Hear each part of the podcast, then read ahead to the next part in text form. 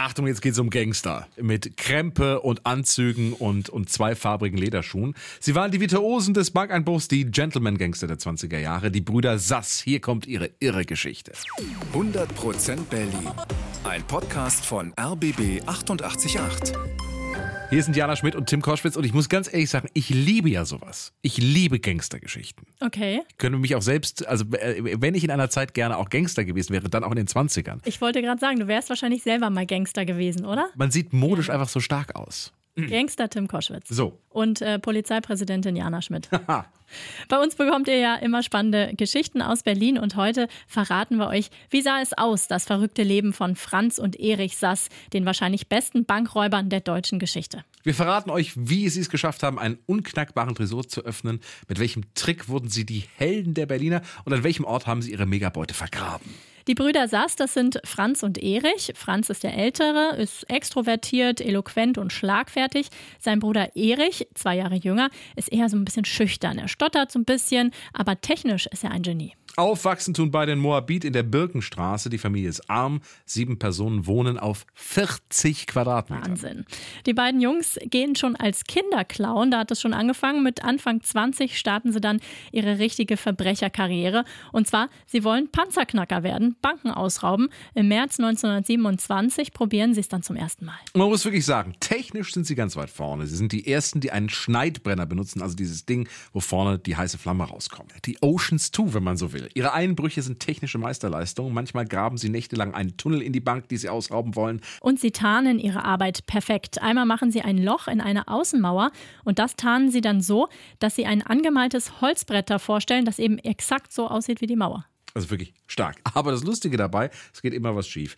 Die Einbrüche klappen nie. Sie versuchen es bei fünf Banken. Immer scheitern sie kurz vor dem Ziel, zum Beispiel beim Finanzamt. In dem liegen 9 Millionen Euro. Das sind Reparationszahlungen an Frankreich. Das Geld wollen sie natürlich haben und Franz und Erich haben den Tresor auch schon halb auf. Aber in letzter Sekunde kommt dann ein Wachmann vorbei und sie fliehen dann ohne Beute. Aber auch wenn kein Einbruch klappt, die beiden sind absolute Helden. Und das liegt auch an der Zeit damals, so Ende der 20er in Berlin. Damals sind viele Berliner ohne Jobs. Die Inflation hat ihr schönes Erspartes vernichtet. Aber natürlich gibt es auch ein paar reiche Bonzen. Und wo lagern die ihr Geld? Klar, in der Bank. Und die Sass-Brüder sind jetzt eine Art Robin Hood. Sie klauen das Geld von den Reichen und verschenken das an die Armen. Wirklich, in vielen Briefkästen in Moabit steckt manchmal ein Zehner oder 20 Markschein. Das kommt natürlich an. Ne? Mhm. Erich und Franz, das sind die normalen, sympathischen Jungs aus dem Volk und die versetzen das Establishment in Angst und Schrecken. Und sie haben auch noch Stil dabei. Sie haben immer schicke Anzüge an, fahren teure Autos, sind also wirklich so die Gentleman-Gangster, muss man sagen, schlechthin. Ja, das würde mir so gut gefallen. Ich- Teure Anzüge, alte Autos, ach hervorragend. Ich So. sehe schon an deinem Gesicht, du, du findest es richtig Ich gut, ne? wäre da mit dabei. So, und dann endlich ihr großer Coup.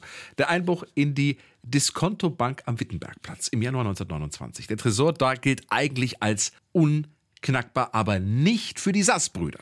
Sie haben mehrere Wochen lang einen Tunnel gegraben und zwar vom Nachbarhaus in die Bank. Dann haben sie sich durch einen Luftschacht in den Tresorraum gerobbt. Da knackten sie dann 179 Schließfächer, nehmen Diamanten, Goldbarren und viel Geld mit, das meiste davon Schwarzgeld. Als die Polizei in den Tresorraum reinkommt, sieht sie ein Megakaos und zwei leere Weinflaschen. Franz und Erich haben noch im Tresorraum ihren Erfolg gebührend gefeiert. Natürlich will die Polizei die Täter schnappen und Polizeisekretär Max Farbig ist der Mann, der das tun soll. Er verhört Franz und Erich und lässt deren Wohnung durchsuchen, aber findet nichts, keine Beweise. Franz und Erich dürfen wieder gehen und was machen die? Geben erstmal eine Pressekonferenz im Nobelrestaurant Luther und Wegener am Gendarmenmarkt. Für die Journalisten gibt es Sekt. Es muss eine sehr lustige Runde gewesen sein. Aber der Ermittler Max Farbig, der gibt nicht auf, denn irgendwo muss das Einbruchswerkzeug doch sein. Da hört er ein Gerücht. Auf dem Luisenfriedhof in Charlottenburg soll es spuken, da seien nachts Männer unterwegs. Farbig untersucht den Friedhof und er findet wirklich ein Versteck mit Werkzeug und dann der Showdown zwischen den Gräbern. Das klingt wirklich wie, wie so ein Film. Die Polizisten legen sich in einer Gruft auf die Lauer. Sie warten und wirklich, Franz Sass kommt zum Versteck. Aber plötzlich hört er ein Geräusch, Franz dreht sich um und flieht. Die Polizisten hinterher, Verfolgungsjagd über den Friedhof, aber Franz kann entkommen, hat also wieder nicht geklappt. Tja, und dann das Jahr 1933, da ändert sich alles, denn die Nazis übernehmen die Macht. Bisher waren die Sass-Brüder ja Helden, jetzt ändert sich ihr Image. Sie sind sogenannte Volksschädlinge. Erich und Franz hauen ab nach Dänemark und dort brechen sie weiter fröhlich ein. Aber im fremden Land haben sie es natürlich schwerer. Sie kennen keine Verstecke, sie sprechen die Sprache nicht. Die Polizei findet Diebesgut in ihrem Hotelzimmer. Sie bekommen vier Jahre Haft und sollen danach nach Deutschland abgeschoben werden. Doch sie ahnen, was ihnen in Berlin droht und kämpfen gegen die Abschiebung. Sie schreiben Briefe. Ihr Anwalt kämpft, aber es hilft nichts. 1938 werden sie zurück nach Berlin gebracht. Ja, und inzwischen haben sich die Verhörmethoden geändert. Wenig Beweise, das ist den Nazis egal. Sie foltern Franz und Erich und wollen wissen, wo ist die Beute aus der Diskontobank.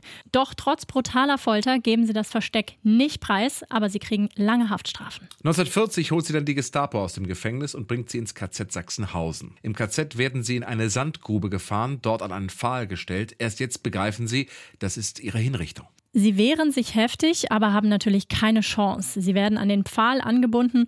Rudolf Höss, der spätere Kommandant von Auschwitz, gibt den Feuerbefehl. Franz und Erich werden hingerichtet. Da sind sie 35 und 33 Jahre alt. Auf dem Totenschein steht, auf Befehl des Führers erschossen. Ihr aufregendes Gangsterleben endet brutal. So, aber eine Frage bleibt natürlich, wo sind die Millionen aus der Diskontobank? Und ja, es gibt eine heiße Spur. Der Ermittler Max Fabich saß eines Tages in einem Café im Grunewald auf der Halbinsel Schildhorn und plötzlich sah er Erich Sass aus dem Wald kommen mit dreckiger Kleidung und einer Schaufel über der Schulter. Zahllose Hobbyschatzsucher haben seitdem den Grunewald durchwühlt, besonders eben die Halbinsel Schildhorn, aber immer erfolglos. Den legendären Schatz der Sassbrüder hat bis heute noch keiner gefunden. Das ist ja mal interessant für den Hundespaziergang im Grunewald. Mit Schaufel. Mit Schaufel. 100% Berlin. Ein Podcast von RBB 888.